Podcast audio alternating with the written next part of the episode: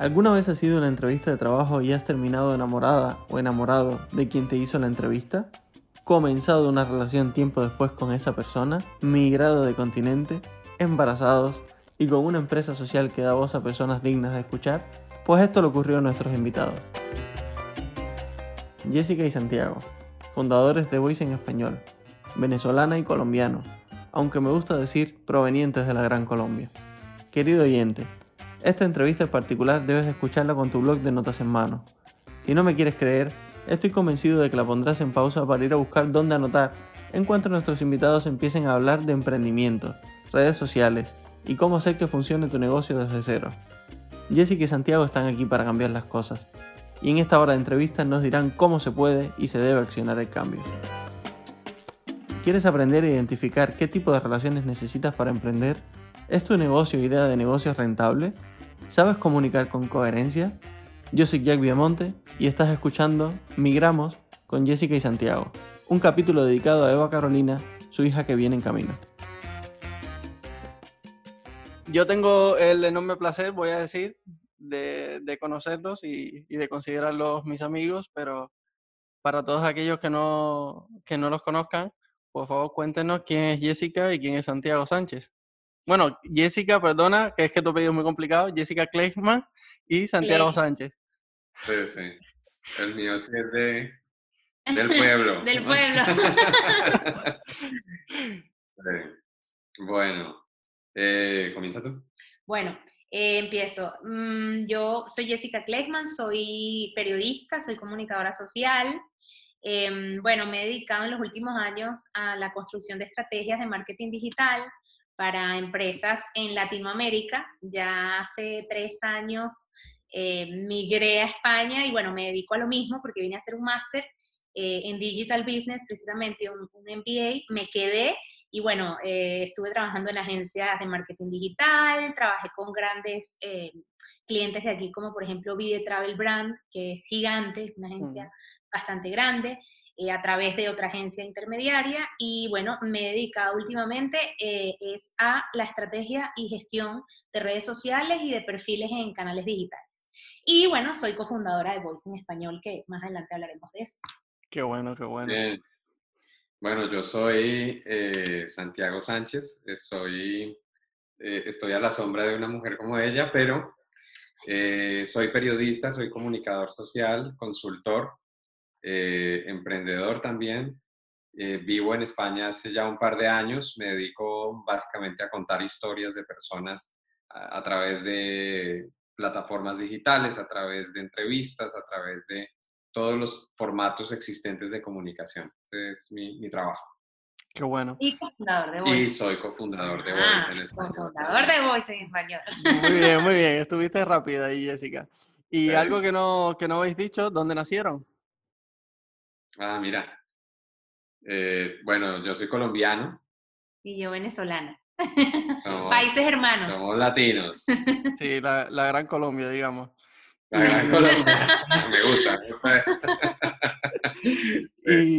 y, bueno, viniendo de, bueno, de estos países, ¿no? Que, y sobre todo con una carrera profesional que se puede contrastar en, en vuestro perfil de LinkedIn, que es bastante, digamos, prolífera y fructífera, ¿no? ¿Por qué eligen España para emigrar? Wow, bueno, te a ti que llegaste primero. bueno, em, mira, realmente España fue una oportunidad que llegó mm, por una aplicación que de hecho la hice gracias a Santiago. Él me dijo, aplica esto, aplica esto, y yo de verdad como que sin ninguna fe, debo decirlo, yo apliqué y al final quedé y me gané una beca para venir acá a estudiar. Eh, yo siempre había querido vivir un poco en Europa, claro, o España, por el tema del, del idioma y esto estaba pues dentro de, mis primeros eh, países, además que tengo familiares españoles, y mi hermana también vivía aquí en Barcelona, entonces dije, bueno, nada, eh, vamos a aventurarnos, yo vivía en Panamá en ese momento, Santiago también, entonces me vine como estudiante, la verdad hice mi máster, y bueno, después me enamoré de Madrid, pasó, yo creo que lo que le pasa a muchísimos estudiantes que se quedan aquí probando suerte porque prueban un poquito de esa diversidad y de esa vida que te da Madrid, cómo te recibe, cómo te abraza. Y bueno, al final este, decidí quedarme Eh, y bueno, obviamente ahí es donde Santi entra a la película, porque él llegó un poquito después que yo. Yo, digamos que siempre he tenido como un crush con Europa. Yo había vivido antes en, Londres. Eh, me fui, me devolví, estuve por América Latina, pero tenía muchas ganas de regresar a Europa. Y mis dos destinos, digamos, eran o, París o Madrid, ¿no? Eran las dos ciudades donde yo quería estar. Em, en realidad París más por un tema, digamos, de romanticismo, de, escritor, y, Madrid también, un poco era eso, pero también la veía yo como la, la meca, digamos, de la comunicación eh, y de la consultoría, que era un poco, es mi ámbito de trabajo, ¿no? Eh, eso es quizá lo que me motiva a venirme. Yo llego porque me becan para un máster también y bueno, pues aquí me quedé finalmente. Qué bueno, Santiago. Eh, bueno, ya que lleváis un par de años aquí, por aquí, por España, ¿qué es lo más difícil que, tocó, que os tocó vivir al llegar a una nueva sociedad? Bueno, eh, bueno tú. Sí, yo creo, que, yo creo que mm, son muchas cosas. Eh, ser inmigrante tiene una complejidad emocional, digamos, tiene una serie de barreras que, que además uno muchas veces desconoce. Es decir, a uno nunca le dicen lo difícil que es ser, inmigrante en un país determinado. ¿no? Eh, por alguna razón la gente solo te vende el optimismo, pero no te dicen, mira, que es difícil, esto es tal. Yo pienso que para mí una de las grandes renuncias ha sido dejar atrás la trayectoria, el capital social y las relaciones que tenía en América Latina. Eh, digamos, el cierto estatus que tenía a nivel profesional y llegar acá y, en muchos sentidos tener que rebobinar y, casi que tener que borrar experiencia de tu currículum para que te contraten, pero saber tú que tú ya has hecho eso y que lo haces bien, eh, eso ha sido para mí uno de los desafíos más grandes a nivel profesional. Creo que eh, ha sido eh, entender que para poder integrarme profesionalmente tengo que renunciar a lo que yo he logrado en otras latitudes. Sí, y también no es una cuestión de titulitis, ¿no? Que le dicen que uno se quiere poner títulos y títulos y títulos, porque al final Hoy en día los títulos mm, no suman tanto como la experiencia realmente, pero lo que te duele un poco es desprenderte de esa experiencia, de esas cosas, como decía Santiago, que, tú sabes hacer, que dices, wow, esto ya yo lo hice, esto ya yo lo trabajé, y, que realmente te, te, te, evalúen o te catalogan de inexperto en muchos temas. Entonces no es una cuestión de títulos, es una cuestión de que tú sabes dónde estás parado, sabes el camino que has recorrido y te cuesta un poco desprenderte de ese de ese pasado, que bueno, es pasado, pero es lo que te hizo, es lo que te forjó. Entonces, son tus bases y renunciar a tus bases es un proceso súper difícil, súper complicado, creo yo, ¿no? Sí, sí, así es.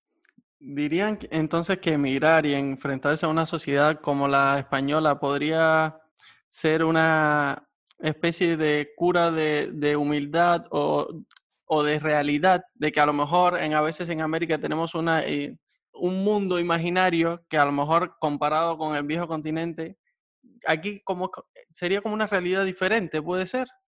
Porque, por ejemplo, yo lo veo de una forma que, porque yo siempre he tenido como una visión, ¿no? De, de cómo es esta sociedad y cuesta mucho llegar a, a, puestos como los que ustedes han tenido en América, digamos a una edad tan temprana, quizás. Entonces, ustedes, claro, con veinte y pocos años ya tenían unos puestos de responsabilidad increíbles entonces, claro, llegan a España y se encuentran que a lo mejor no ha sido por el tema de la edad, ¿no? Pero me refiero, ¿cómo, lo, cómo se ve desde vuestra perspectiva el hecho de quizás la imposibilidad de acceder a determinados puestos de, trabajo o, o cómo han apreciado esta nueva realidad? No sé si me he explicado bien. Sí, sí, yo creo que, como bien lo decía Jessica, no es tanto un tema de titulitis, yo siento que América Latina es muy dinámica en muchas cosas eh, América Latina tiene una influencia norteamericana, que es un mercado donde la, gente joven hace carrera muy rápido y, eso es algo que en Europa no pasa. Es decir, tú aquí eh, no es, yo no, yo al principio llegué a considerar que podría ser por un tema de madurez del mercado. Entonces, claro, dices como que estas, que estas son las grandes ligas, ¿no? Para ser sincero, esa era mi perspectiva. Yo venía a Europa y yo decía, es que Europa es Europa. Y llegué y me di cuenta, no es solamente que, que, es un mercado restrictivo y hermético a nivel profesional en muchos sentidos, sino que las personas que tienen tu misma edad están menos preparadas. Y eso es algo que a mí me sorprendió. Ya no tiene que ver con experiencia, ni con cargos, ni con responsabilidad, tiene que ver con formación. Eh, muchas de mis colegas de mi edad que tienen 30, están en sus 30, es gente que ha hecho muchas cosas, que ha viajado, que ha vivido en muchos lugares, que ha vivido en Estados Unidos, que ha vivido en América Latina, que ha vivido aquí en Europa. Eh, yo te pongo este ejemplo. Hagamos una correlación de cuántos eh, europeos viven en América Latina o han tenido la experiencia de vivir en América Latina a la edad nuestra, versus cuántos latinoamericanos nos arriesgamos a venir acá a vivir. Y si algún día nos aburrimos, nos devolvemos a nuestro país, pero esto ya queda dentro de nuestro, digamos, portafolio, dentro de nuestro equipaje, y, se vuelve parte de nuestra experiencia. Entonces, yo siento que no es tanto que sea un mercado más competitivo, yo siento que es un mercado eh, que en muchos sentidos funciona más a la, antigua, ¿no? Eh, eh, tiene, tiene, por ejemplo, en el ámbito digital, a mí me llama mucho la atención, porque ahora España está hablando mucho de digitalización, pero es que eh, están hablando de digitalización eh, francamente tarde. O sea, eh, es, esto debió haber pasado hace mucho tiempo. Y, y, para ser Europa, es lo que quiero decir, ¿no? y te das cuenta que en muchos sentidos, culturalmente, pues, aunque sea un mismo continente, cada país tiene sus dinámicas, porque no es lo mismo llegar a España que eh, si tú llegas como inmigrante latino a Holanda o llegas a Alemania o llegas a Dinamarca. E, es otra cuestión. Y, yo pienso que incluso ahora con todo este tema del coronavirus y la pandemia, hay una cosa que ha quedado muy de relieve y es precisamente la experiencia de los inmigrantes según el país donde están, ¿no? En medio de la pandemia. Entonces, yo que trabajo mucho con inmigrantes, la verdad que escucho las historias de colombianos que están en Dinamarca, en Suiza, en otros lugares, y claro, la experiencia es absolutamente distinta absolutamente diferente. Entonces, eh, eh, tiene que ver mucho también con, con, con eso, con, con, los parámetros culturales, con las estructuras, con las jerarquías. Eh, yo encontré aquí un mercado sumamente jerárquico y creo que, que, ese es más como el shock, es como, wow, tú piensas que van dos o tres pasos adelante y realmente no. Realmente en muchos sentidos incluso vamos paralelos y me atrevo a decir sin temor que América Latina va muy adelante en otras cosas. Sí, yo creo que no es un tema tampoco de realidades, ¿sabes? Porque eh, no es como que hay dos realidades, ¿no? Porque si fuera eso, fuera, hay, mi, bueno, ¿cuántos millones de personas somos? Cada quien tiene su, su realidad, ¿no? Yo lo que digo también es que es un poco de la experiencia que tú traes, que haces o que puedes lograr hacer en un país como este y como dice Santiago, te puedes volver a tu país con esa experiencia, pero eh, creces muchísimo. O sea, realmente a nivel profesional puedes crecer, pero eh, eh, a nivel personal, yo creo que te llevas una cantidad de experiencias y conoces una cantidad de gente y de historias increíbles, no solamente en, en, la ciudad donde estás migrando, sino que haces una cantidad de conexiones que quizás en tu país o en Latinoamérica era más difícil hacer. Por ejemplo, aquí en la Unión Europea, bueno, estar en España te da la opción de poder abrirte otros mercados que los tienes al lado, que desde Colombia, desde Venezuela, desde Panamá sería muy difícil llegar. Que puedes llegar, sí, pero te va a costar mucho más. Así tengas un título, ¿no? Aquí la gente, por ejemplo, puedes hablar con alguien de Suiza, puedes hacer un trabajo con alguien de Alemania. O sea, es como un tipo de hermandad diferente y todas esas experiencias te las llevas en el equipaje, como dice Santiago, y yo creo que esa es la parte invaluable de toda la experiencia de emigrar. Aparte de lo que, lo que te ha dicho Santiago, que bueno, es evidente y lo hemos vivido ambos. Vale, qué bueno. Bueno, y volviendo a un poco a la, a la experiencia de, del emigrar, ¿ustedes consideran que hay que cambiar para integrarse en esta sociedad? Mm, sí, yo creo, que, sí. O sea, mi abuela era una fiel creyente, o, ella siempre me decía, donde fueres, haz lo que vieres, ¿no? Eso es como, es muy español también. Mi abuela era de catalana, de hecho. Y ella siempre me decía, uno tiene que adaptarse para no atomizarse que es una cosa que le pasa a muchas eh, asociaciones o, muchos eh, sistemas o grupos de inmigrantes que se quedan atomizados o en guetos, ¿no? Que le dicen. Y al final eso es súper negativo, porque si tú estás migrando de esa experiencia que te estamos hablando, que puede ser fructífera, eh, puede ser positiva, negativa, frustrante, o sea, tiene una cantidad de elementos y de factores que determinan lo que va a ser tu experiencia, creo que no puedes limitarte tienes que abrirte a donde estás y, por supuesto, para poder integrarte, tienes que aprender de la cultura, tienes que ser parte de ella, por más que al principio te cueste. Y yo creo que al final hablar un mismo idioma nos facilita mucho esa entrada, ¿no?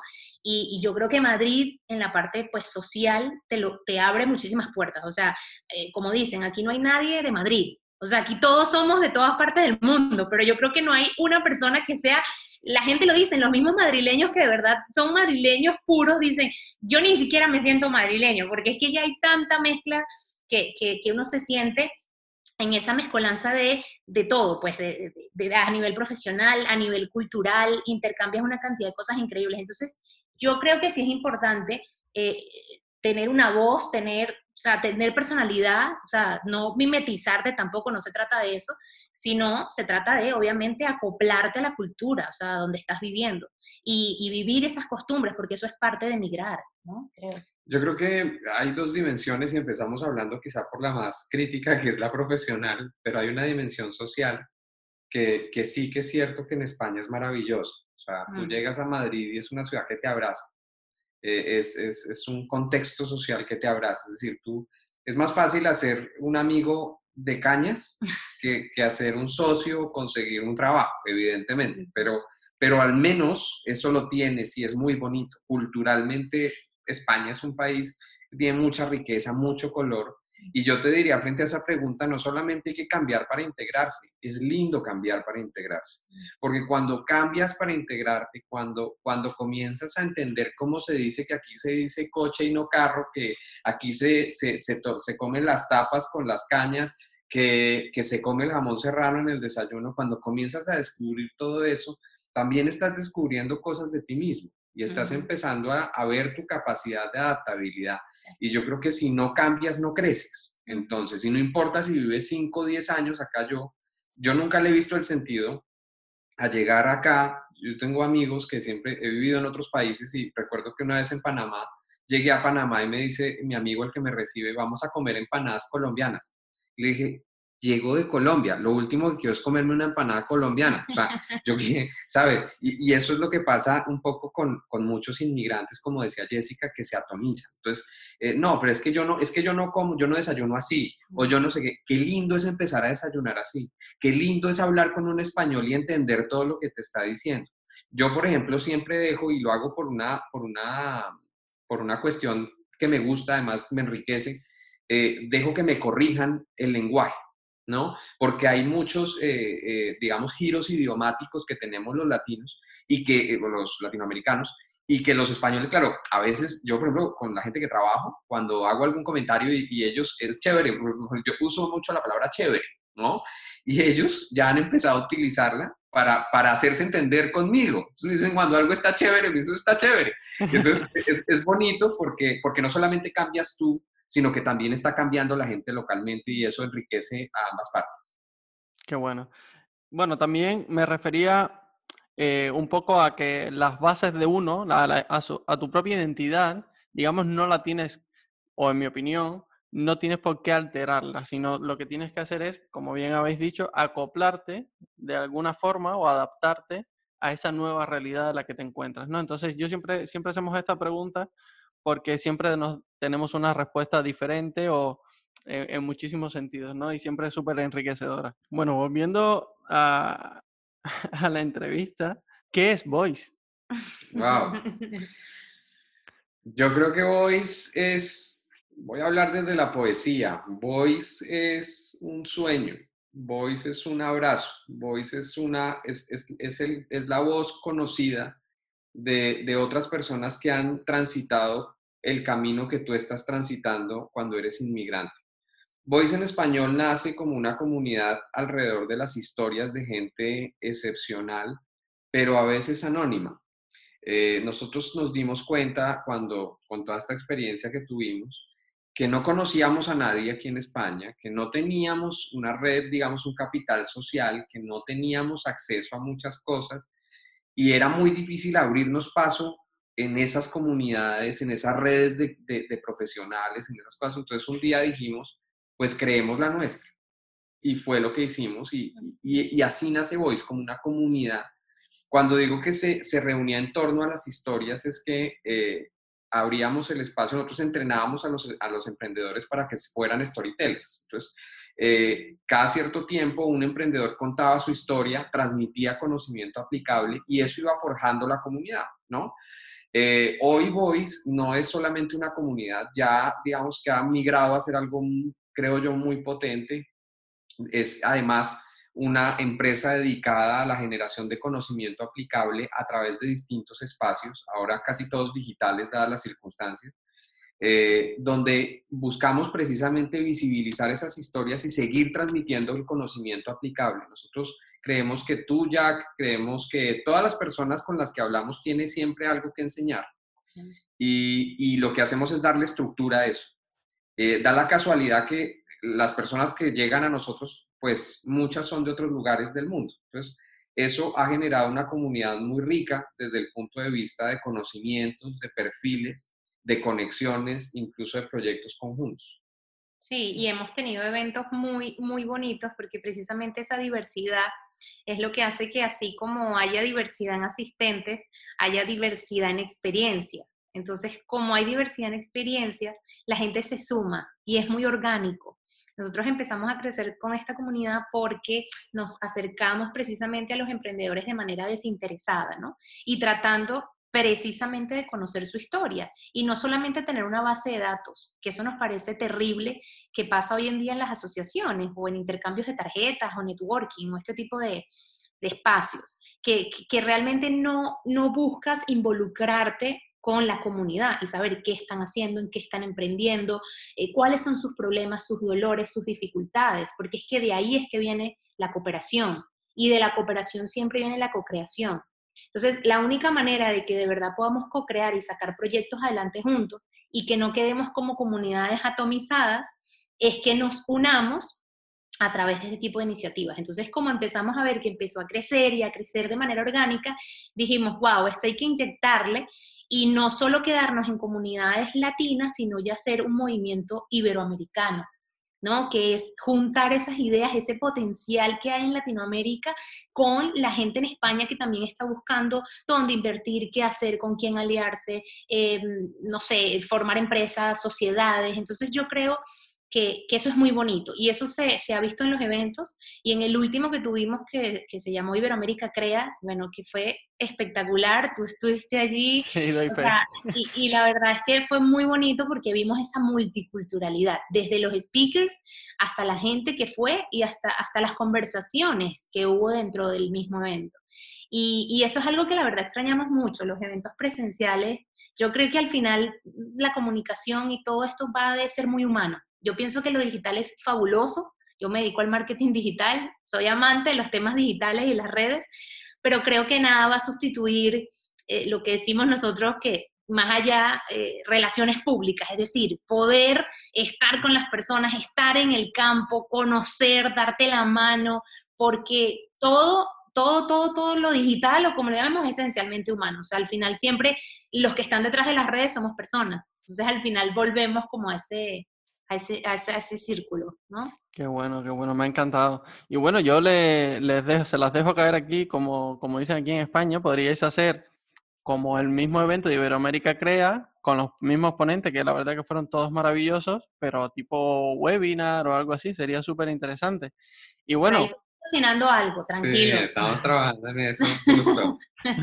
qué bueno, qué bueno. Y, y, bueno, ya que habláis de, ya que hemos hablado de Voice y, y de vuestros proyectos, contarnos, porque entiendo que todavía sigue eh, eh, vigente, iba a decir en vigor, sigue vigente el eh, programa que tenéis de, la Adaptation Journey.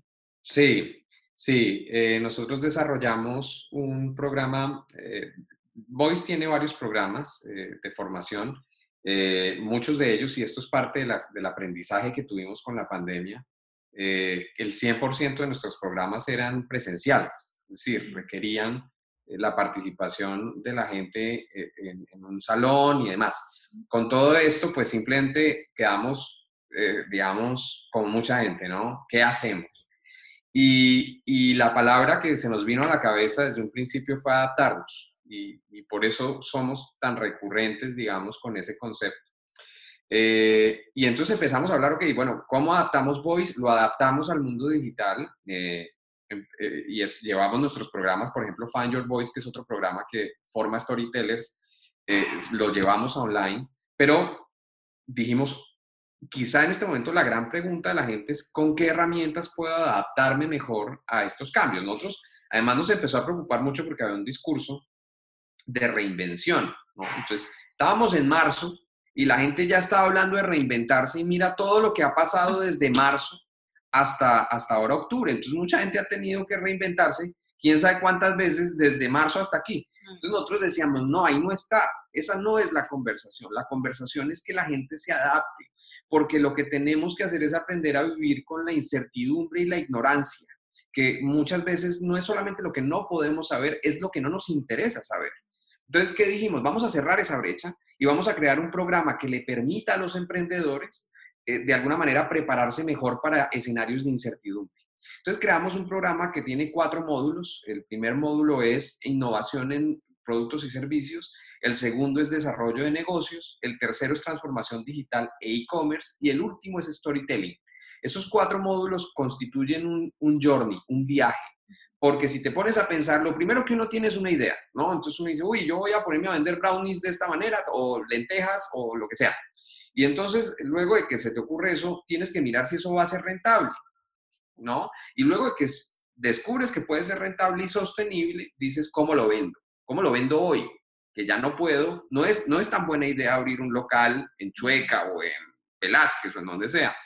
Y cuando ya tengo claro cómo vender a través de, de plataformas digitales, entonces sé cómo contar la historia. Nosotros somos muy críticos en algo y es que el abordaje, ahora tú miras un montón de cursos online, muchos de ellos enfocados en marketing. El marketing es maravilloso, es, como la magia actual, ¿no? Eh, el marketing es, es, la evolución eh, y la tecnificación del sofisma. Y a mí eso me parece genial porque yo soy comunicador y trabajo en ello, pero, pero hay una realidad, el marketing no resuelve todo. ¿no? Hay cosas de fondo y cosas de fondo es cómo funciona tu negocio. ¿Es rentable tu negocio? ¿Es sostenible? Entonces, nosotros planteamos eso, creamos el Adaptation Journey, que es este programa de cuatro módulos, son seis horas de formación en total, con cuatro eh, facilitadores que tienen experiencia, digamos, en estos ámbitos, y eh, un libro que es un libro que nosotros le entregamos a la gente, a los journers, eh, para que acompañen un poco ese viaje y obviamente se queden con ese conocimiento. Y lo lindo, digamos, de la experiencia es que tú te conectas ahí, pero vas a escuchar a alguien que está en Colombia y está en México y está en Alemania y está viviendo situaciones muy similares a las tuyas y quizá las está abordando de otra forma y eso es lo que realmente enriquece el aprendizaje.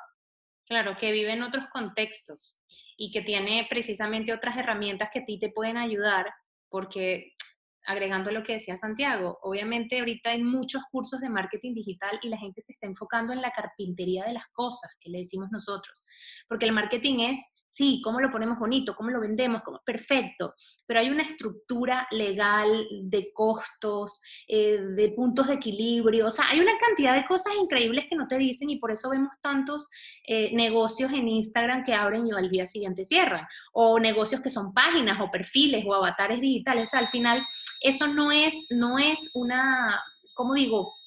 Mm, no es un negocio real. Entonces, somos muy críticos con eso y durante el programa lo que hacemos es que los facilitadores también le digan a la gente no solamente lo bonito de cada uno de los módulos, ni de las eh, pilares de los que hablamos, que son cuatro, como ya dijo Santiago, sino que te digan, mira, esto en tu negocio vamos a agarrarlo y vamos a destruirlo, vamos a destruirlo en el, en el buen sentido para ver de qué manera podemos volver a armarlo y que sea más eficiente. Eh, eficiente en costes, eficiente en manejos de personal, eh, ¿sabes? No solo en el tema del marketing, que es muy importante. Pero eh, bueno, también estamos, como dice Santiago, compitiendo hoy con una cantidad de cursos que te dicen es cómo poner la cosa bonita, pero no de fondo, cómo trabajar y cómo realmente emprender de una manera exitosa. Que además nadie te va a decir que vas a emprender exitosamente y que en un mes vas a tener el negocio exponencial, bueno, que puede ser un golpe de suerte, pero es que al final emprender implica muchísimas cosas y no solamente es la creación y, el loguito y la cosa, no, es la ejecución. No es ni siquiera la innovación o tener la idea, es cómo ejecutar todo ese plan que tienes en PowerPoint o ese plan de negocio que puede sonar maravilloso ante un comité que te lo apruebe, pero al final, ajá, llevarlo al mercado es totalmente distinto. Y la gente que hace máster aquí, me consta que quiere echar a andar un plan de negocio que sacaron excelente, sobresaliente, perfecto, y cuando lo ponen a andar en el mercado se dan cuenta, no es que los impuestos, no es que el gestor, no es que cómo pago las nóminas, no, es que el IRPF, o sea, el IVA. Entonces, claro, hay una cantidad de cosas que dices hay que tomar en cuenta y que la gente no toma en cuenta. Entonces, también endiosan la palabra emprender cuando emprender tiene muchísimas, muchísimas aristas que, bueno, ni se abordan en redes sociales, ni las abordan los gurús que están por ahí hablando de modelos de negocios y de emprendimiento. Y de los que te dicen emprende ahora, emprende ya. Entonces eso también es delicado. Otro tema, pero es delicado. Qué bueno. Bueno, eh, cuéntenos qué es lo mejor y lo peor de trabajar en pareja. ¡Wow! Voy a empezar por lo mejor. Lo mejor de trabajar en pareja, yo creo que es, eh, mi padre siempre ha tenido una expresión que a mí me parece muy bonita y él dice, procura cuando estés con alguien eh, que no se queden mirándose a los ojos toda la vida, sino que puedan mirar juntos hacia la misma dirección, ¿no? Porque el amor a veces se convierte en eso, en mirar a los ojos a la otra persona pero de pronto no hay un proyecto conjunto y a veces volvemos nuestros proyectos conjuntos, nuestros hijos, nuestro matrimonio, nuestra casa. Y yo creo que eso está bien, eh, pero son proyectos que eh, de cierta manera mm, vienen, siempre llegan. Mm. Eh, hay que tener otro tipo de motores y otro tipo de movilizadores y yo creo que nosotros descubrimos el nuestro. Como pareja hemos trabajado pues muy bien, nosotros de hecho nos conocimos en el ámbito laboral, fuimos colegas en el pasado en el mundo corporativo y eso pues facilitó mucho que en el momento de emprender tuviéramos muy claras las dinámicas de colaborar, de, distribuir tareas. Eh, yo pienso que hay algo muy lindo de emprender con tu pareja y es que eh, la, confianza es plena. ¿sí? Eh, digamos que, que, hay mucha gente que le tiene cierto resquemor al tema porque dice, no, es que precisamente como es la pareja, entonces uno no mide las cosas. No, yo creo que si uno es profesional eh, y si es adulto también tiene que tener conversaciones difíciles. Y ahí es donde viene la parte que no es tan chévere. Y es cómo separas tú la emocionalidad de la pareja de esas conversaciones que a veces son difíciles, ¿no? Y que tienen que ver estrictamente con negocio, que tienen que ver estrictamente con el emprendimiento. Eh, ¿cómo, le, ¿Cómo le dices tú a tu partner, óyeme, eh, la, estás, la estás, estás metiendo las patas, o sea, te estás equivocando. Estás embarrando. Eh, ¿Cómo le dices eso? Eh, claro, porque hay una sensibilidad, pero yo pienso que con el tiempo, cuando uno va madurando los proyectos y uno mismo también, aprende a que hay un tono y, mm. y, y, el todo está en el tono, ¿no? En, en, hay un tono profesional, yo digo que yo, yo tengo unas personalidades, entonces yo cuando tengo que hablar de, de temas laborales con, con Jessica, adopto una personalidad y procuro como, eh, pues sí, plantearle las cosas además desde una perspectiva que siempre sea muy constructiva, ¿no? Eh, y yo creo que lo más lindo de tener a tu pareja como tu socia eh, es que absolutamente todo lo que estás haciendo, o sea, tú, tú conoces a esa persona, tú sabes que esa persona le está metiendo el corazón a esto, tú sabes que esa persona cuáles son sus debilidades, cuáles son sus falencias. Yo creo que nosotros además tuvimos una ventaja y fue que nos hicimos amigos, luego eh, fue que nos volvimos socios, luego nos volvimos pareja y luego fue que nos volvimos socios. Sí. Bueno, él ahí anotó puntos, él dijo lo bonito, lo, lo, bien, el idilio, el idilio. Ahora yo voy a decir lo malo, no, vale, no, no voy a decir lo malo, voy a decir también algo bueno, que es que me parece que así como las parejas se complementan, si se lleva bien la relación laboral, como decía Santiago, creo que te puedes complementar perfectamente en los negocios, ¿no?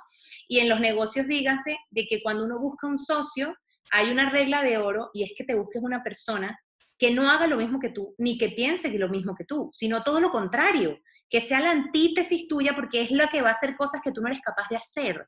Y uno como pareja también tiene que, o sea, lo bonito es que te abres tanto como pareja que ya sabes las cosas que yo no soy tan buena, las cosas que puedo mejorar, entonces esa, esa persona me ayuda, me equilibra, me complementa. Y oye, si tienes eso en una pareja y lo tienes en un negocio, pues buenísimo. Entonces yo creo que tener eso ese yin y ese yang en, en, en, una relación de negocio es mágico. Es mágico porque es lo que hace que las relaciones y que las discusiones sean críticas. Es decir, que cuando tú tengas un punto de vista me digas, pero ya va, ¿por qué? Que me cuestiones, porque, ¿sabes? Que, que no me dejes ganar todas, porque es que al final de ahí es que nacen las buenas iniciativas y las buenas ideas y los negocios exitosos. Y además se impulsan para adelante de la misma manera. Y yo lo que sí pienso es que lo que puede llegar a ser malo, además de lo que dijo Santi, es que trabajar en pareja también te hace hablar mucho de trabajo. Mm, o sea, 24/7. Entonces tú estás en una cena de aniversario, pero claro, como hay tanta pasión por lo que sientes, sale el tema y lo peor es que uno se dice, no vamos a hablar de trabajo en estos horarios y te lo repites todas las semanas y dices, no, esto no va a ser así, esto, y al final terminas hablando de trabajo porque te sale por los poros, porque además es un emprendimiento que es algo que quizás además haces aparte de tu trabajo y que es lo que realmente te apasiona, te mueve, y yo estoy segura que a Santi le mueve Voice tanto como a mí. Entonces, al final, queremos echarlo para adelante y buscamos cualquier espacio, cualquier hueco para uno poder decir, ay, bueno, no, eh, vamos a hacer esto, y hacemos este post, ¿qué hacemos en redes sociales? Vamos a... Entonces, claro, terminas volviendo una conversación que ya sí es privada y, y es de, de, pareja en una conversación de trabajo o de negocio. Entonces yo creo que eso también es, la parte mala. Y yo creo que también hay algo es muy importante, que es positivo, eh, pero también es, digamos, sugiere un riesgo y es que cuando tú emprendes con tu pareja abres una puerta para la admiración, ¿no?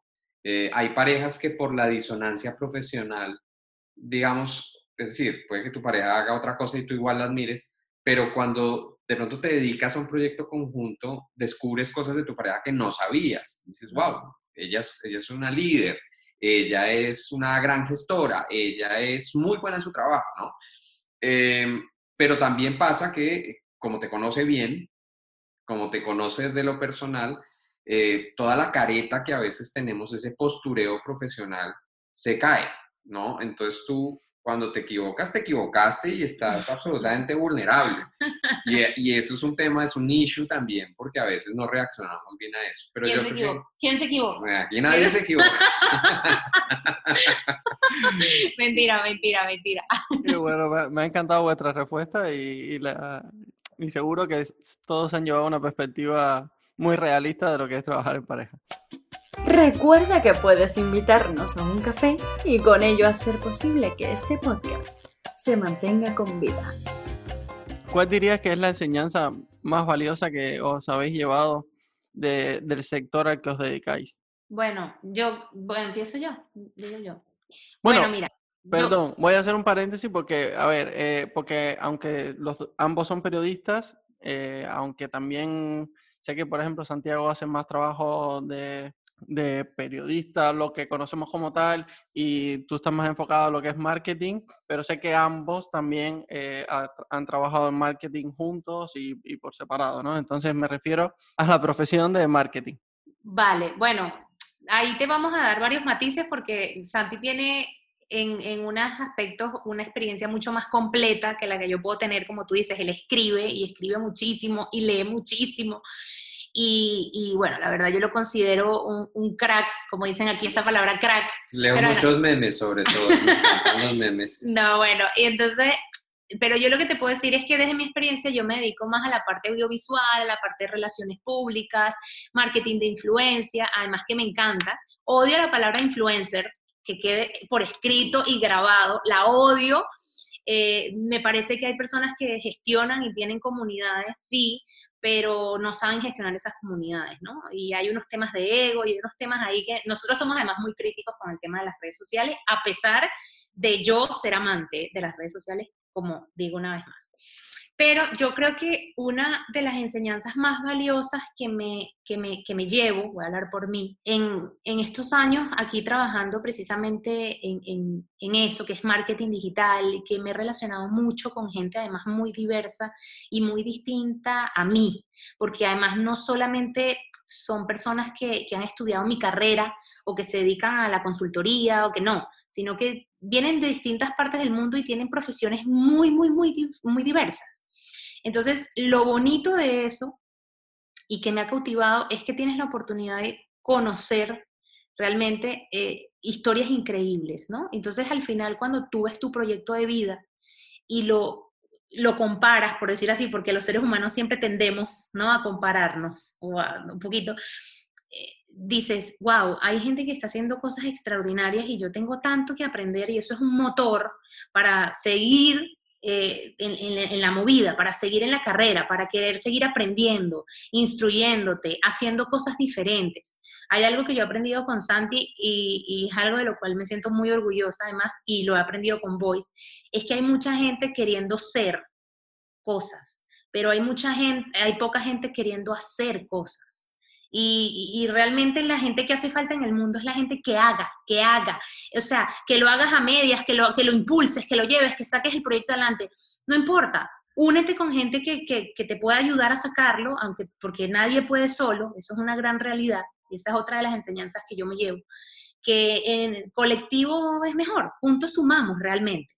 Em, entonces, em, creo que esas son una de las enseñanzas que yo pues más me, me, me llevo de estos años, de estos años de trabajar con Voice, de conocer gente, eh, tanto en el medio digital como en el tema de, los eventos y de la formación y de todo, y que hay que preocuparse por conocer a la gente que tienes, porque tú no sabes la experiencia. Es decir, eh, las fuentes de innovación, de conocimiento, tú no sabes, son inagotables y pueden venir de los lugares más humildes. Entonces, realmente no hay que desestimar ninguna experiencia, eh, ningún, nada, o sea, ningún, nada. tienes que ir hacia adelante, conocer a esa gente y involucrarte, que esa es otra de las cosas que Voice me ha enseñado. Hay que involucrarse. Para cambiar las cosas, hay que involucrarse. Yo creo que para mí la, lección más importante, mira, yo eh, he visto en Instagram, en Twitter, en Facebook, en todo esto, eh, gente que, que, tiene una imagen, un avatar, tiene una identidad digital que está aparentemente proyectando algo, de ser algo, ¿no?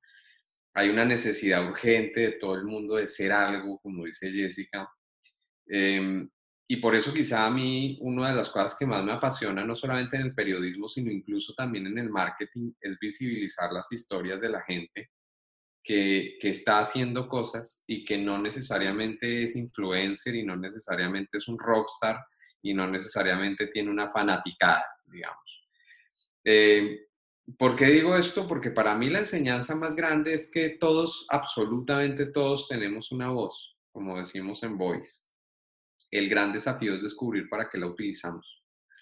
Eh, y, y, ahí es donde hace falta mucho trabajo. Yo creo que eh, hemos descubierto un potencial fenomenal para comunicar. Todos tenemos ahora en la palma de la mano un imperio de comunicación y el que se dedique a ello puede tener literalmente eh, una empresa y, un conglomerado de medios digitales, ¿no? Eh, pero la pregunta es, no es si puedes lograrlo, la pregunta es para qué. ¿Para qué quieres ser influencer? ¿Para qué quieres ser influyente? ¿No? Eh, hace mucho tiempo yo recuerdo que alguien me decía, es que yo quiero ser famoso. Yo decía, ¿y para qué? ¿Para qué quieres ser famoso? Marco Aurelio, en su libro de meditaciones, dice que si tú te pones a pensar en todo, en, Alejandro Magno, en todos estos grandes eh, emperadores, eh, pues fueron muy famosos y ya igual están muertos, ¿no? Entonces, en realidad no importa cuánta fama adquieras, lo que importa es que para qué utilizas el tiempo que tienes eh, en general. Entonces yo creo que uno de los grandes aprendizajes que yo he tenido con esto es, sí, todo el mundo tiene una voz, todos tenemos una voz, eh, pero las más valiosas son las que se utilizan con un propósito eh, de sumar a los demás, de enseñar a los demás, de contribuir a los demás. porque basta con, con ver, yo te digo una cosa, hoy hablábamos justo de las meninas que las han vuelto a sacar a la calle aquí en Madrid. Y nos llamó la atención que en una de esas dos meninas eligieron como representantes de Venezuela a dos influencers. Y cuando tú miras las imágenes que proyectaron en las meninas, son ellos, todos alrededor del yo, el yoísmo. Yo logré esto, yo estoy acá.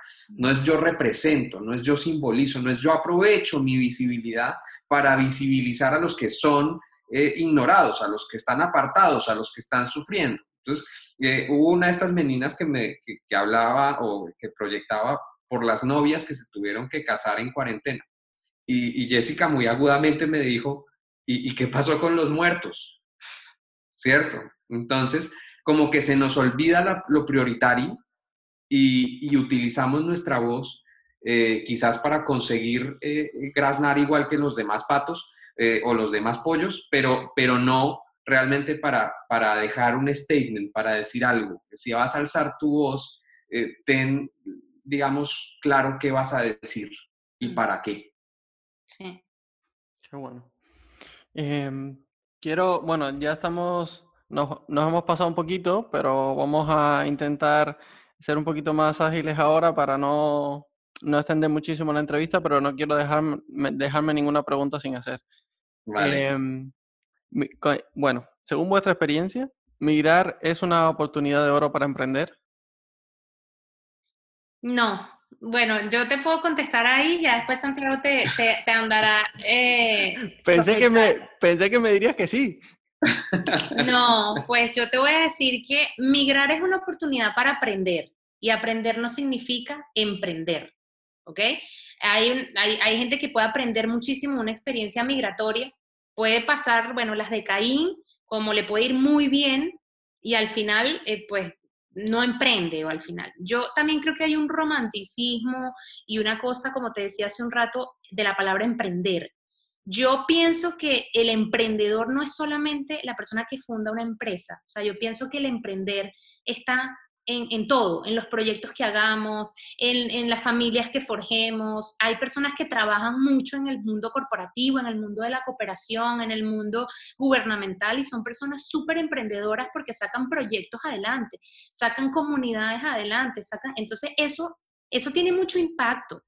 Entonces creo que por una parte el emprender está visto de una manera que no debe ser, o sea, tiene sus, sus aristas y sus, y sus grises, pero hay que saber qué, engloba la palabra emprender, que ese es un error que se comete, como ya habíamos mencionado. Pero yo creo que migrar no necesariamente eh, te da las herramientas puestas para que tú puedas emprender. De hecho, eh, nosotros hemos tenido como experiencia que España, de hecho, le dificulta mucho al emprendedor de verdad poder echar a andar un negocio y que tenga éxito en el tiempo. ¿No? ¿Por qué? Porque sí, sí se puede, no es imposible, claro que no. Pero creo que eh, si tú te vas a emigrar con el romanticismo de que tú solo vas a ir a emprender, pues bueno, te vas a, echar como una tabla en la cabeza, porque al final puede ser que seas súper fallido tu, tu intento y te devuelvas de verdad con la cola entre las patas, como decimos nosotros. Entonces, eh, tienes que conocer el mercado, tienes que hacerte relaciones, es súper importante. Tienes que, todo lo que hemos hablado un poco en toda esta entrevista, tienes que no mimetizarte, sino adaptarte al, grupo, tienes que conocer, conocer, conocer, conocer el mercado. Y era como, o sea, es como yo digo, tienes que primero dedicarte a analizar y conocer antes de echar a andar la operación del negocio. O sea, dedícate más tiempo a analizar, ir al mercado, preguntarle a la gente qué es lo que se hace en los procesos de innovación antes de, echar a andar un proyecto o de echar a andar un producto mínimo viable, porque te vas a gastar un dinero, te vas a desgastar haciéndolo, donde quizás ni siquiera acabes en ese mercado. Entonces yo creo particularmente que una cosa no tiene que ver con la otra. O sea, migrar no es sinónimo de emprender, ni es una oportunidad de oro para emprender. Al contrario, puede que te salga lo contrario y no puedas emprender pero no sé No, yo creo que eh, yo, yo, coincido en varios puntos y, discrepo en otros. Eh, los emprendedores originales eran, de hecho, la, la, palabra emprendedor se refería a las personas que cruzaban el océano. Y, entonces yo creo que emigrar es en sí mismo un emprendimiento, ¿no? Eh, la gente que emigra tiene un talante de explorador, tiene una capacidad de absorción de riesgo pues mayor a otras personas. No todo el mundo es capaz de salir de su país. Ahora, eh, lo que sí es cierto y ya aterrizándolo, porque aquí te podríamos decir, no, porque esto te muestra tus debilidades y tus fortalezas y entonces es el momento de montar un negocio. Yo pienso que eso también depende del contexto y depende del mercado. Eh, es que es muy diferente, como hablábamos al comienzo de esta entrevista, eh, viajar tú a los Estados Unidos que, literalmente hay una tradición de emprendimiento donde el sistema y la arquitectura legal y la arquitectura tributaria y la arquitectura, digamos, eh, social está pensada para cumplir el sueño americano. No es fácil, es muy difícil. Pero dime tú cuál es el sueño español, cuál es el sueño europeo. No hay, porque es claro que tú no vienes aquí a forrarte y ya está. Es que, es que también tenemos que bajarnos de esa nube, creo yo, y lo digo porque, porque hay una narrativa además muy peligrosa en la que todo el mundo puede emprender y yo discrepo profundamente de eso, no solamente por el talento y el talante, sino además por las condiciones.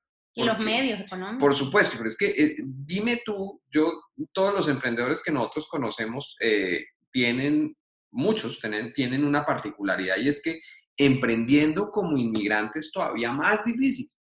Solo en el ámbito jurídico, solo en el ámbito económico es más complicado, es más complejo. Y ahora que la pandemia arrasó con muchos de esos negocios, muchas de estas personas no solamente están viendo en riesgo su, capital económico, que ya lo perdieron, sino que además están, eh, como quien dice un poco, eh, arriesgando su estabilidad jurídica en España. Entonces, no necesariamente es una oportunidad de oro. Yo creo que eh, el que es emprendedor emprende en cualquier lugar del mundo, en su, país o en otro. Eh, creo que, en, en, ciertas sociedades, en ciertos ecosistemas, está más dispuestas las condiciones para que tú realmente puedas ir y cumplir un sueño emprendedor. Que eso es lo que pasa, por ejemplo, en los Estados Unidos, puntualmente en San Francisco o, en Silicon Valley, por ejemplo, que es donde llega la gente a emprender porque, porque llega de la India, llega de Japón, llega de España, llega de muchos lugares y dice, voy a montar mi empresa allá. Y entonces llegan allá y montan una empresa porque eso está pensado para que llegue gente de todo el mundo y monte un emprendimiento. Pero Madrid no está pensado para eso. Barcelona no está pensado para eso. Eso no existe. Y, aquí existe el MIDE y existen estos ecosistemas de industrias creativas y existe una cantidad de cosas bellísimas, pero la realidad es que eso todavía es, es, es una entelequia para los inmigrantes. Porque no están abiertos los caminos jurídicos, que es al final lo que importa, la estructura legal, para que tú realmente te puedas involucrar ahí. Yo puedo tener todas las ganas del mundo de montar una startup en España, pero si mi estatus jurídico no me lo permite, pues nunca voy a montar la dichosa startup. Y es un tema también de mindset, yo creo, porque en donde dice Santi, por ejemplo, en Silicon Valley, el mindset eh, es totalmente distinto, ¿no? O sea, desde la forma de trabajar, como decíamos al principio de la entrevista, que es mucho más jerárquica, el mercado es mucho más tradicionalista, o sea, tiene mucho que ver con la estructura que tienes como sociedad también, en donde quizás las ideas, las, nuevas, como decir así, las nuevas estructuras tecnológicas, las nuevas eh, posiciones, una, o sea, no, sirve o no encaja con lo que la gente está acostumbrado. Entonces realmente choca mucho. En cambio ya en estas estructuras, en, bueno, en Israel también se emprende muchísimo.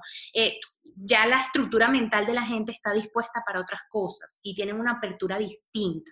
Entonces, claro, aquí hay oportunidades, claro que las hay, porque además la ventaja es que España forma parte de la Unión Europea, o sea, no hay una ventaja más grande que esa. Lo que pasa es que sí hay mucho trabajo por hacer, hay mucho trabajo hacia adelante y la gente que viene a emprender tiene que insistir para romper esa membrana y esa, esa brecha que hay esa diferencia cultural y poder decir, mira, aquí cabemos todos. Hay, una cosa muy bonita que me decía una chica, eh, de hecho en estos días, y me decía, Jessica, es que la vida es un estacionamiento. Y se lo voy a robar y le voy a mostrar el podcast porque ella me dijo que se lo podía robar.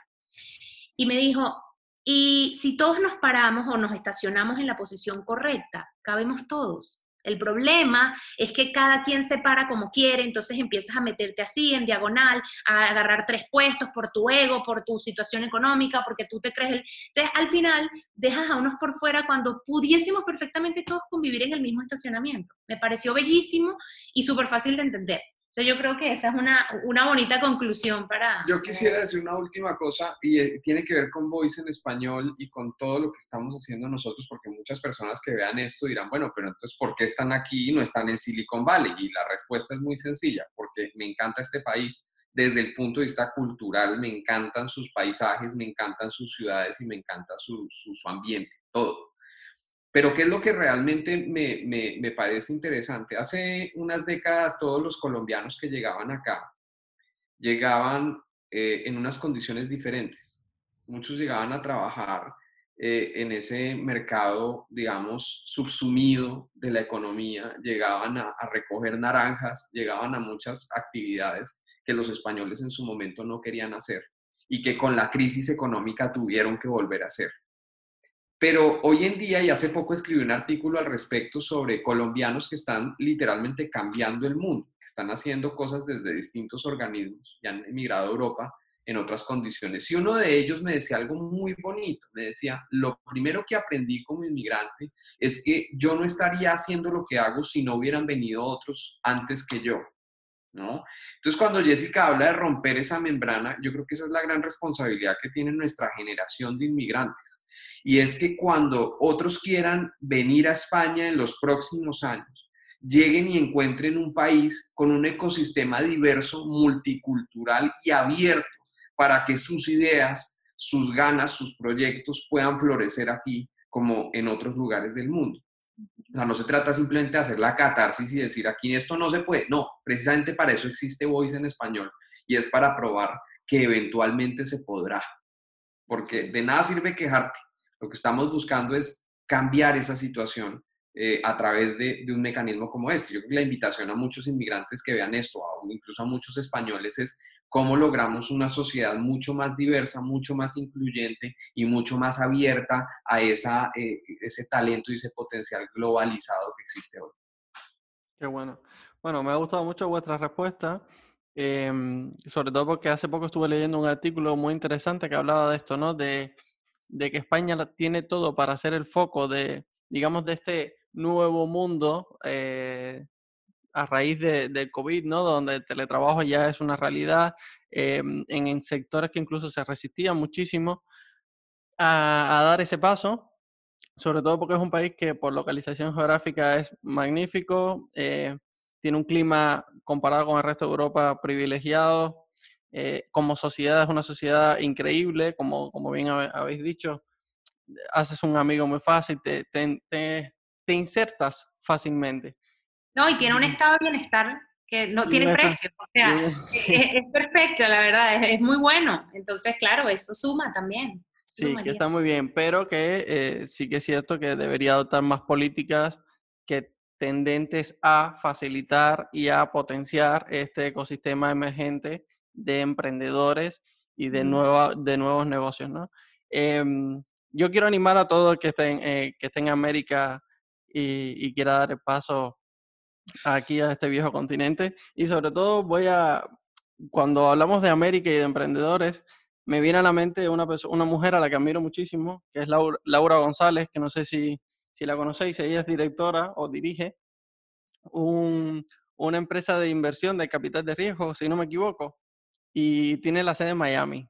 Y ella dice que ella basa sus inversiones en empresas de América, ah, de América del Sur, de Latinoamérica, porque ella dice que, que los, los latinos tenemos, digamos, una especie de capacidad de adaptación increíble, ¿no? Porque como, por desgracia, estamos acostumbrados a vivir en estados de incertidumbre por nuestras situaciones políticas en los países donde vivimos, luego tenemos más facilidades para adaptarnos ¿no? Y, para desarrollar o para vivir en ese estado que es tan común al emprendedor, que es el de incertidumbre, ¿no? Entonces, ella dice eso, ¿no? Y, me encantó escucharla, que focaliza sus inversiones en este tipo de empresas porque ella cree mucho en el talento latinoamericano. Es que lo hay, lo hay. Somos muy resolutivos, además, creativos. De cualquier cosa, cualquier traba, nosotros buscamos una solución. Y yo creo que eso es súper importante en el mundo de hoy, buscar soluciones no solamente ver problemas, sino buscar soluciones a los, problemas que hay en los países. Y eso sería un brainstorming buenísimo para países, por ejemplo, como este, donde hay una problemática en, a nivel político, social, y que nosotros podamos traer quizás con humildad las cosas que traemos de nuestros países y poder decir, mira, esto pasó, no dejemos que pase. Vamos, o sea, creo que esa, esa mezcla social es lo que hace que un país crezca y que crezca en todo, en estructura, en, conocimiento, en educación. O sea, entonces la verdad es que uno no está ni para, ni para quitarle un puesto a nadie, ni para ni, nada, ni una posición, sino más bien para sumar, yo creo. Y yo estoy aquí para eso, de verdad. O sea, no estoy aquí para otra cosa. Y que disfrutar España y aportar lo que pueda el tiempo que me dure vivir en España. Qué bueno. Mira, me recuerda algo la productora y es que también eh, Laura dice que el latino le falta creérselo y ganar en confianza, porque muchas veces no nos creemos el talento que tenemos. Entonces, yo estoy, estoy convencido de eso. Eso que dice la productora, saludos a la productora, eh, porque, porque estoy totalmente de acuerdo con ella. O sea, yo creo que nosotros tenemos un complejo como latinoamericanos y quizás esa ha sido la, la revelación más maravillosa que yo he tenido siendo inmigrante en España. Mm. Y es que, eh, además que yo, por la desafortunada narrativa que se ha creado alrededor de los colombianos, gracias a las propias series de televisión que nosotros mismos hemos hecho, eh, pues uno carga un complejo, ¿no? Uno es como los alemanes que hoy heredan la, la culpa de lo que pasó y la cargan con ellos. Bueno, igual le pasa a uno y entonces uno se va como colombiano a todas partes como sintiendo que debe todo, ¿no? Y, y, te soy franco, em, aquí me di cuenta que, que, en muchos aspectos los latinoamericanos somos un continente, una, una región eh, maravillosa, somos una región fuerte, somos una región eh, resiliente, somos gente muy trabajadora. Hay, hay una canción por ahí de un cantante latinoamericano que dice, somos un pueblo sin piernas, pero que camina, ¿no? Eh, y eso hace alusión a la imaginación que tenemos y a la resistencia que tenemos. Y yo creo que eso es algo que, somos un continente joven eh, con respecto a Europa. Lo decía Gabriel García Márquez en uno de sus, cuando, cuando recibió el Nobel, dijo, ustedes no pueden comparar Europa con América Latina, nosotros somos unos adolescentes y, yo creo que eh, tenemos la energía del adolescente y mm. quizás eso ese es el mayor aporte que podemos hacerle al mundo. Y es que traemos esa energía, esas ganas de construir y, esa convicción de que, de que todo siempre puede estar mejor porque, porque en América Latina muchas cosas pueden estar mejor. Entonces, eh, sí que es cierto que, que, llegamos acá y yo personalmente aquí fue donde me di cuenta y empecé un poco a sentir, wow, soy bueno, wow, soy, soy, no estoy por debajo de la media europea. Es más, en algunos aspectos estoy por encima a nivel profesional y me sentí muy orgulloso. Y hace poco con una persona de acá que, me, que tuve una experiencia un poco medio difícil y fue un, poco displicente, una española, me dijo, eh, que si yo quería sacar la nacionalidad española, no sé qué, ta, yo le dije, ¿sabes qué no? Porque es que yo me siento muy orgulloso de ser colombiano y sobre todo hoy me siento muy orgulloso de ser inmigrante. Y, yo pienso que eso es algo que tiene que cambiar, sobre todo para los que ya estamos acá, y es que sintamos que realmente somos ciudadanos de segunda clase, porque creo que además, en términos sociales, España es, una, es, un colectivo que, que es muy abierto. Sí. Y, ese, ese, ese, ese imaginario que teníamos de, uy, no, yo allá no voy, ahí no me meto, no. Están abiertos también a que tú les muestres de que eres capaz. Y, eso, esas dos mezclas, porque yo pienso que también es necesario, decía eh, Habermas, para que se, se unan, para que surjan grandes cosas, tiene que haber una, una fusión de sustancias, ¿no? Entonces, eh, eh, eh, yo creo que esa, esa fusión de sustancias entre nosotros latinoamericanos y los españolos puede dar un resultado muy lindo. Qué bueno. Bueno, casi que de aquí vamos a sacar a lo mejor hasta dos podcasts, ¿eh? Dos podcasts, perdón que, lo mal. Em, en línea con lo que estabas diciendo, Santiago, ¿diríais que habéis sufrido racismo aquí en España? Wow, es una pregunta importante. Yo creo que mm, sí.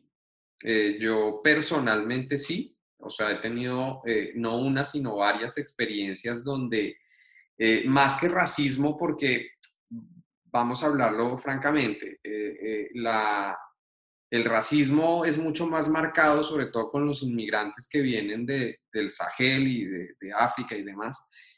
conmigo particularmente no ha sido tanto por cuestiones raciales, ha sido más por un tema, sí, de, xenofobia, es decir, yo la he vivido y, sé cómo es.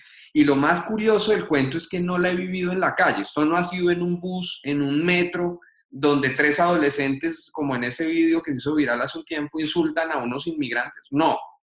eh, yo la viví en un banco, yo la viví en, en una empresa de, de, productos, no voy a decir su nombre porque no es mi intención, eh, eh, comprando, pagando una cosa, viví un comentario muy desobligante de una persona y tú además quedas en una situación absolutamente, eso es increíble, eso es como, como, es como estar en cine y que se te apague toda la película, porque entonces tú no sabes realmente qué hacer, me paro, me quedo, que le respondo, ¿qué digo? ¿No?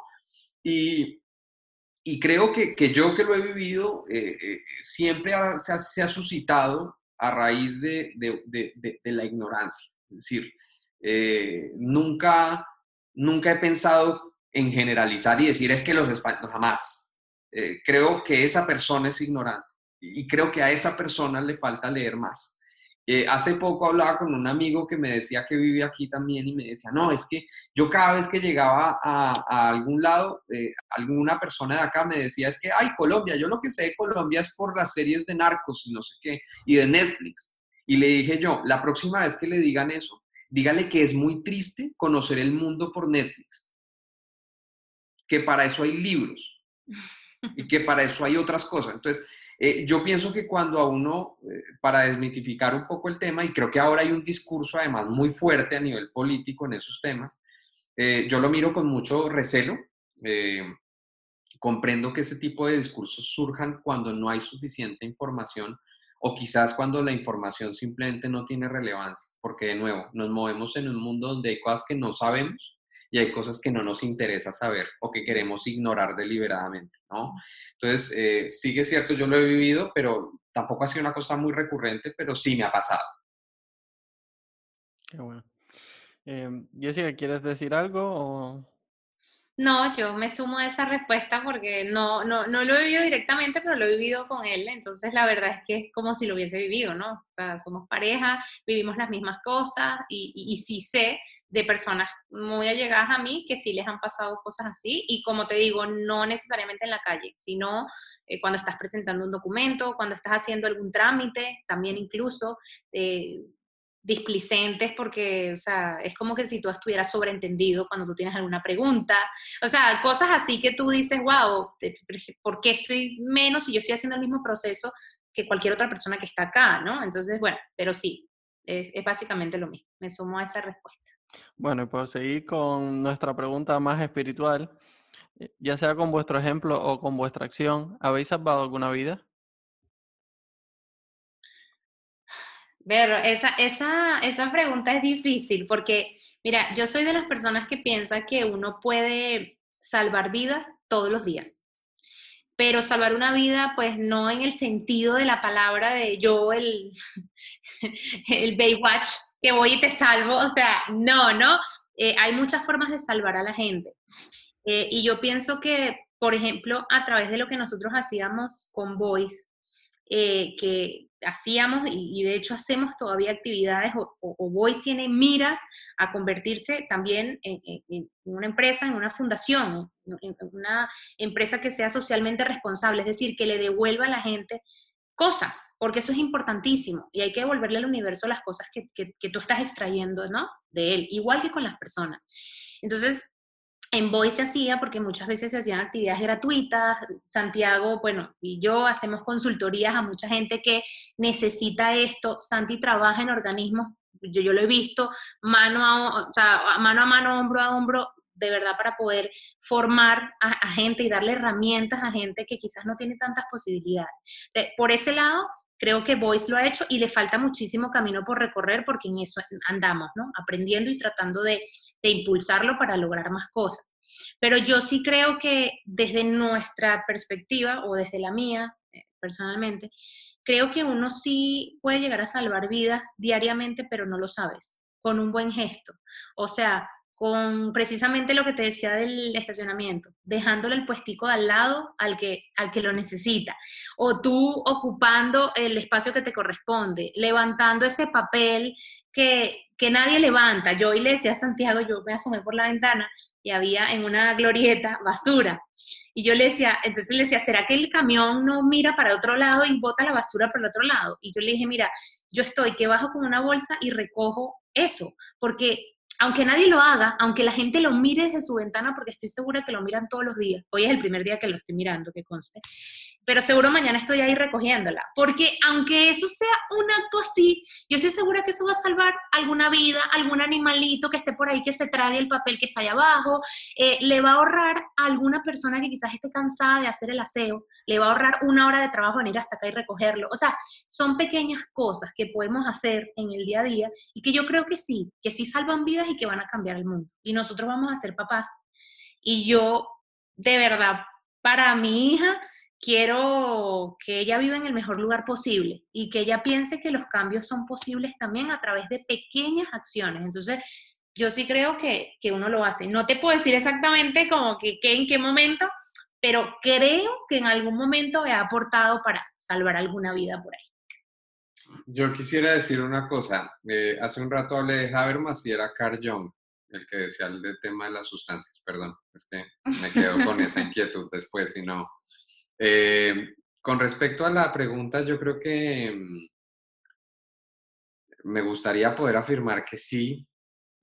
Digamos que yo como periodista he trabajado con muchas personas y, quizás lo único que puedo decir es que mi intención nunca, nunca ha sido, eh, digamos, ser reconocido por ese tipo de, afirmaciones. y voy a ser muy sincero. Si yo supiera con a ciencia cierta que lo he hecho, no lo diría, porque, porque eso no es un logro, es un deber. Y, yo creo que las, las acciones y, las, y los pensamientos y las cosas que hacemos en general como seres humanos, como parte de, de un colectivo social, tiene que estar enfocadas en que lo que es bueno para la comunidad es bueno para mí. Eh, eso lo decía también Marco Aurelio cuando decía lo que es bueno para la colmena es bueno para la abeja. Y, yo creo que nos hace falta pensar más en que eh, si todo lo que yo estoy haciendo es conveniente para las demás, eh, eso eventualmente va a ser bueno para mí. Entonces, en mi caso, más que estar seguro si he salvado vidas, lo que puedo decir es, estoy seguro que mucho de lo que hago está pensado en pro de la comunidad y, espero que así sea, es decir, espero que sus efectos verdaderamente sean positivos para el colectivo y para, para la gente que al menos nos rodea. Mm. Bueno, chicos. Bueno, ya hemos llegado al final, pero no, eh, no quisiera despedirnos sin pedirles un último consejo que quieran dejar aquí a los oyentes. Bueno, el micrófono. Em, bueno, yo una de las cosas que, eh, porque yo pues no me considero una persona como para dar así unos consejos ni de sabiduría y tal, pero es algo que en esencia mucha gente me ha dicho que yo tengo en mí y que es algo que me ha llevado hasta hoy, hasta esta conversación y es hasta el punto donde he querido, que es la perseverancia. Insistir, desistir y nunca, nunca, nunca desistir. Es decir, si tú tienes una idea que no te puedes sacar de la cabeza, si tienes un proyecto, si tienes un deseo, si tienes un anhelo, algo que tú quieras sacar adelante, eh, la vida es muy corta. Tienes que accionar. Accionar es lo más importante. Yo soy de las personas que no se queda tanto en la estrategia, que sé que es importante, pero yo más bien acciono. Y acciono precisamente para que las cosas pasen. ¿Por qué? Porque si yo me quedo pensando en si lo hago, si no lo hago, pues me puedo quedar la vida filosofando y me voy a perder de vivir. Entonces yo soy más de vivir y de hacer cosas y eso va en el mundo del emprendimiento, en el mundo empresarial, en el mundo corporativo, en el mundo espiritual, en todos los aspectos de la vida. Para mí, ojo, entonces mi consejo para la gente que nos está escuchando es que no esperes a que otros te definan o que decidan por ti. Aunque te cueste, aunque sea difícil, toma las decisiones que quieras tomar y sé fiel a ti mismo. O sea, eso es lo más importante. Y go for it, o sea, ve por ello y persiste. Duele un montón, porque además yo a veces soy tan persistente que soy terca. O sea, a veces me, me quedo ahí con la piedra y eso tampoco es bueno, ¿ok? Siempre tiene que haber un equilibrio. Ojo, equilibrio. Pero la persistencia nunca te va a llevar por mal camino, en mi opinión. A mí me ha funcionado. Yo voy a decir el mejor consejo que se me ocurre y es nunca recibas un consejo de alguien que no ha vivido lo que tú estás viviendo ni de una persona que te diga cómo emprender y, nunca ha tenido un emprendimiento, ni de una persona que te diga cómo salvar el mundo y tampoco lo hace, ni de una persona que te diga cómo vender miles de millones de euros y tampoco lo ha hecho. Eh, yo creo que uno, eh, quizá una de las tareas más importantes en la vida es aprender a escucharse a sí mismo y, aprender a escuchar con mucha cautela y mucha sabiduría a los demás, porque eh, hay mucha gente que, que, a veces habla desde su perspectiva de la vida. ¿no? Todo el mundo habla desde su perspectiva de la vida y, y eso puede ser tan bueno como tan malo para uno. Entonces, eh, yo me, me, gustaría decir esto por convicción, pero lo aprendí a las malas, y esa no recibas consejos de todo el mundo. Eh, ese sería mi mayor consejo. Eh, eh, y, creo que, que, la principal voz que tienes que escuchar es la tuya en un principio. Aprende a escucharte. Eso es lo más importante. ¿Te ha gustado este episodio? Suscríbete. Nos encantaría conocer tu opinión. No olvides dejar tus comentarios y compartirlo